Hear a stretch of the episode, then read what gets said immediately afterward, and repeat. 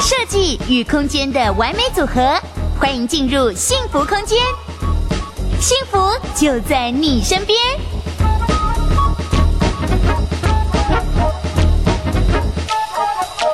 接下来我们换另外一个族群帮他们克制化，好不好？好啊，新婚宅，好，好不好？好哎、你有没有发现现在的人口越来越简单？对啊，我外婆都在聊天说，以后的小孩啊，嗯根本不知道什么叔叔阿姨、舅舅，更不要再讲什么堂什么什么堂叔啦、什么那个，因为人口太少，你告诉我对连连叫都不会叫了。对啊，可能就是以前常常有什么呃爸爸的什么叔叔的阿姨的什么小孩的什么谁谁谁，现在现在就没有，没有就就很单纯。所以现在的单纯，我觉得有些嗯，在新婚宅的规划，它应该就已经囊括将来可能顶多家里多一到两个成员的空间，对不对？ 对，好，我们聊一聊，如果新婚宅的规划，你会通常有没有什么功课要他们回家做的？嗯，第一个是说，我觉得是要先了解自己的家庭成员的需求。嗯，比方说，像我们刚刚提到说，哎，可能会有以后未来会有小朋友，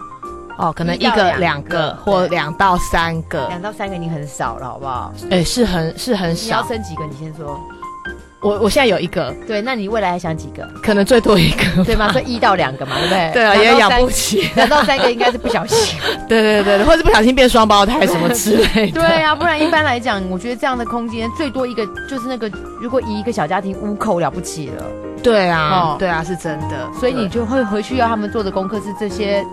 未来的可能性都要列进去嘛。对啊，或者说可能会不会有养宠物的需求？啊，宠物越来越多人不生小孩养宠物了，哦对啊，像像你不是也是五只猫？我没有不生呐、对啊，我是说你是小孩加 猫，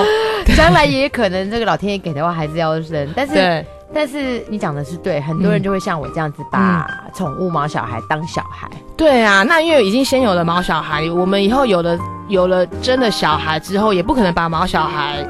赶去别的地方啊，那哦先来或后送到人，对啊，对啊，还是还是会一起生活在同一个空间里面。我每次看到人家剖那一种家里如果有狗狗或猫猫嗯跟自己的小孩躺在一起、抱在一起、玩对在一起，我都觉得哇，好棒，好温馨。对，很温馨。对，啊，真的就是就，而且有些感觉就是说，比如说是狗狗或猫，好像就是守护小孩子一起是一起长。大的，对那个感觉，有点像熊妈级的那个感觉。有哈，对所以我们就是在做这种比较新婚宅的时候，他们嗯回去的需求可能要把这些未来可能性都告诉婷芝，对不对？对、嗯对，一个是这个，那一个就是说，像因为是新婚展嘛，那我们也是要考虑到说，因为如果说有新生儿。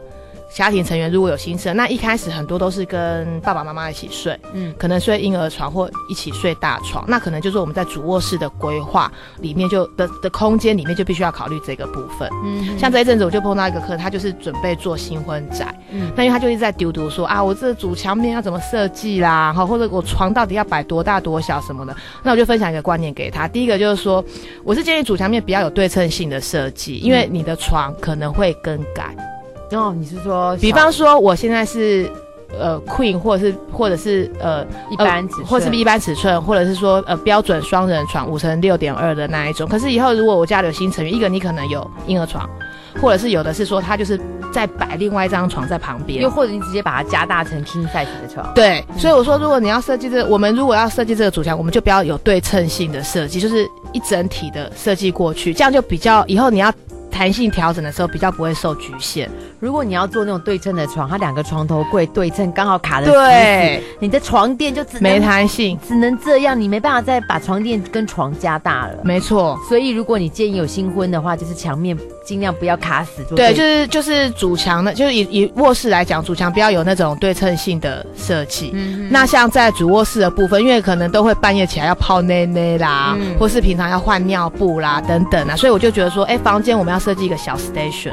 嗯，比方说你房间就是有像要像饭店有有热水瓶的空间，也要放热水瓶的空间，也要放奶瓶的空间，也要放奶粉、放尿布好的那些空间要把它先考预虑留出进来来。。你对现，在不用没关系，可是我要先预留嘛。对啊。 OK，对啊，就是说，诶也许现在不用，可是我电源那些我可以预留啊。对啊，对啊，你现在可以放别的东西，可是以后我们就说，否则以后好，我这组晚上小朋友要泡奶奶，哇，你还要那睡眼惺忪的跑去那个厨房也去是泡，累得要死。那半夜是，如果是冬天的话，大家踢来踢去，有没有？嗯，对啊，先生踢太太，太太踢先生，到底谁要去泡？小孩都快饿死，没人要起来。真的，大家都是盯盯到看到底谁受不了才要去泡。好，那我觉得这样子一些空间的需求，我们会依据经验，然后给新婚的夫妻一些建议嘛。。对可是我觉得这都可以依照可能停止你做过这些的经验去传承。对，那风格你要怎么去建议？因为嘖新婚夫妻在风格上面，通常我觉得他们嗯应该预算上会比较精准，对不对？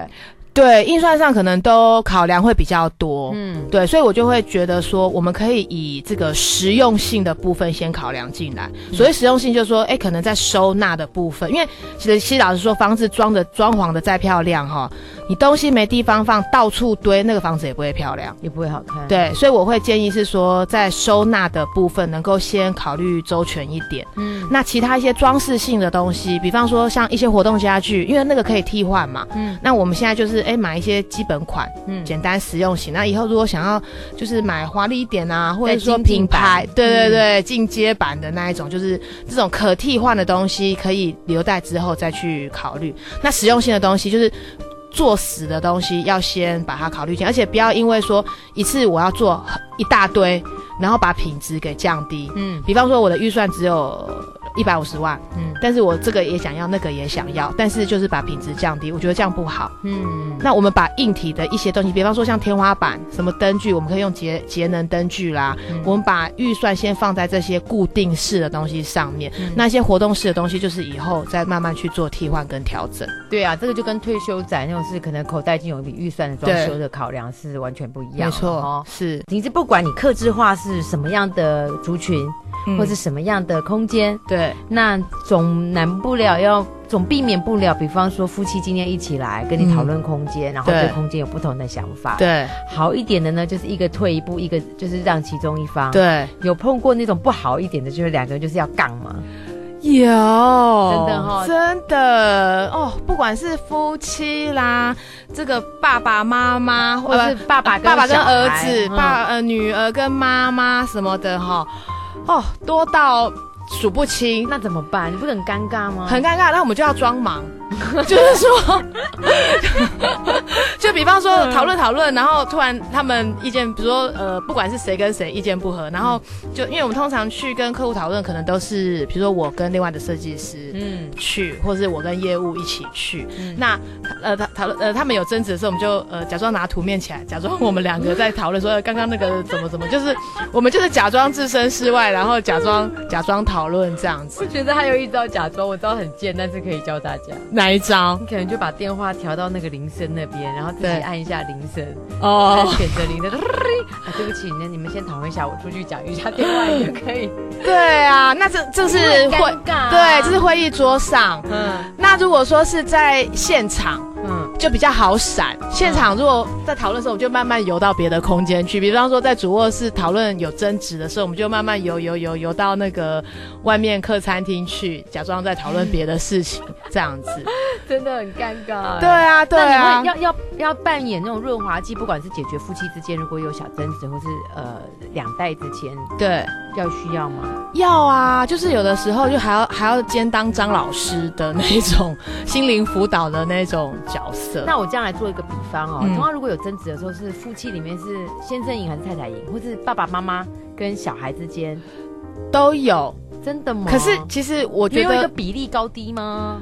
呃，其实要看说这间房子是谁主导的。嗯，因为有的时候是男主人主导，有时候是女主人主导。那如果说，当然这个房子是如果是男主人主导的话，当然就是男主人胜出的机会会比较高。哦，主导的是谁？对，要看主导那房比子的例呢，是没有办法谁用比例来讲，对不对？哎、比较没办法，因为有的时哦候是主导，对，有的时候就是呃，因为比如说男生喜欢我们的风格啊，其实其实应该是说，有时候看我们自己在呃幸福空间或 FB 放的照片，呃一些风格哈。平均应该只能分别说，哎、哪种风格是男生喜欢，哪种风格是女生喜欢的， OK，这。样子。那爸妈跟小孩如果有争执的时候呢？如果你说是以谁主导或是谁出对钱来的话，对那应该都小孩都没有不比较不能够但是要看小孩的个性，如果有有的小孩他很强势，很有个性对，，很有个性，然后跟爸妈意见不合就一摆一张臭脸， 虽然他没出钱，但是他还是让臭脸。那有的小孩是比较温驯的那一种，就是嗯因为可能对装潢可能本身也没有什么特殊的喜好的话，就看妈妈说什么就就什么。人家摆臭脸通常有没有笑？有 效啊！摆臭脸之后，那个通常妈妈就会说：“啊， 好啦好啦，也也安诺就安诺啦，照一共哎。”他会有，因为妈妈通常会反抗，或爸爸不喜欢小孩的，可能是他说他我的房间要全黑，对，是你好了解哦。或者是那种明明女生她很 rock，然后那种有，荧光很然后黑黑亮亮的空间，他哦不是荧光，像像前阵子就是有一个有一个男生，呃，大学生，他喜欢全黑的空间，嗯。然后这个因为是妈妈妈妈跟我们沟通的嘛，他就说他儿子要全黑，但是就说不要跟他爸爸说，嗯，因为爸爸会生气，对不对？对。还是说先不要告诉他，你就乱涂油漆，涂完他也没办法搬进来，对不对？ 没有，他就说不要跟他爸爸说，他要全黑啊！他要全黑，但是后来是只妥协一半黑一半白，哦，那那还就是，说衣柜那边就是衣柜的造型的部分就是全黑的，嗯那另外的部分就是灰嗯，灰白灰这白，样。那至少 OK 啦，那个颜色是比较啊对对对，就是说好像大家都还能够呃互相睁一只眼闭一只眼的范围啦。我以前还碰过一个很有意思的，嗯就是他他他他先生就是想说预算这样做就好了，可嗯是太太就是一直想要增加预算，，对，然后太太会私下打电话跟设计师说，嗯没关系，嗯就照我的做，你就跟我先报这个价，嗯，剩下多少不够的部分我偷偷我再汇给你，有这种哎、真的，他为了想要一次到位到他的梦想。哦所以我觉得，哎、这也是换一个方法，maybe 不一定要当下正面冲突。是没错，我还碰过一个跟这个类似的，他怎么说？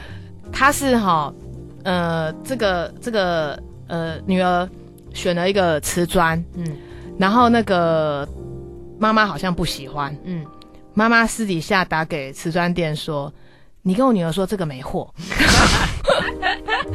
还要这样子哦， 真的很像叠对叠，你知道 吗？笑 啊！对，然后或者他赢是了吗？妈妈赢啦 OK 或者是也有客人跟我说，比如说这个呃女主人，嗯她就说呃她就是不喜欢什么东西，可是男主人偏偏很爱，就说呃应该是说，比如说女主人她不喜欢这套沙发啦，嗯应该这么讲，不喜欢这套沙发，嗯那男主人就偏偏很喜欢这个沙发，女主人就跟我说。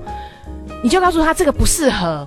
他要借你的嘴，对告诉他不是，对那他其实明明很适合嘛。也也也也不是很适合啦，好那哦就就是好说那就好中中间中间，但是当然有更适合的啦，啊对对，就说你告诉他这个不适合， ，OK。对对对，我哦只是我不喜欢你跟他讲，我借你的嘴说这个不适合。对，就还蛮妙的。好，我觉得其实真的蛮有意思的哦。装修的过程当中呢，在设计师的角色帮你解决问题，帮你做设计美感，有时候还要见你们家的张老师，没我错，觉得很有意思。改对天啊有空我们再来好好聊聊关于张老师的这一块，好不好？好啊， OK，那我们今天要再次谢谢百忙之中抽空来节目当中雅典设计的婷芝哦，婷芝，我们下次见。好，拜拜拜拜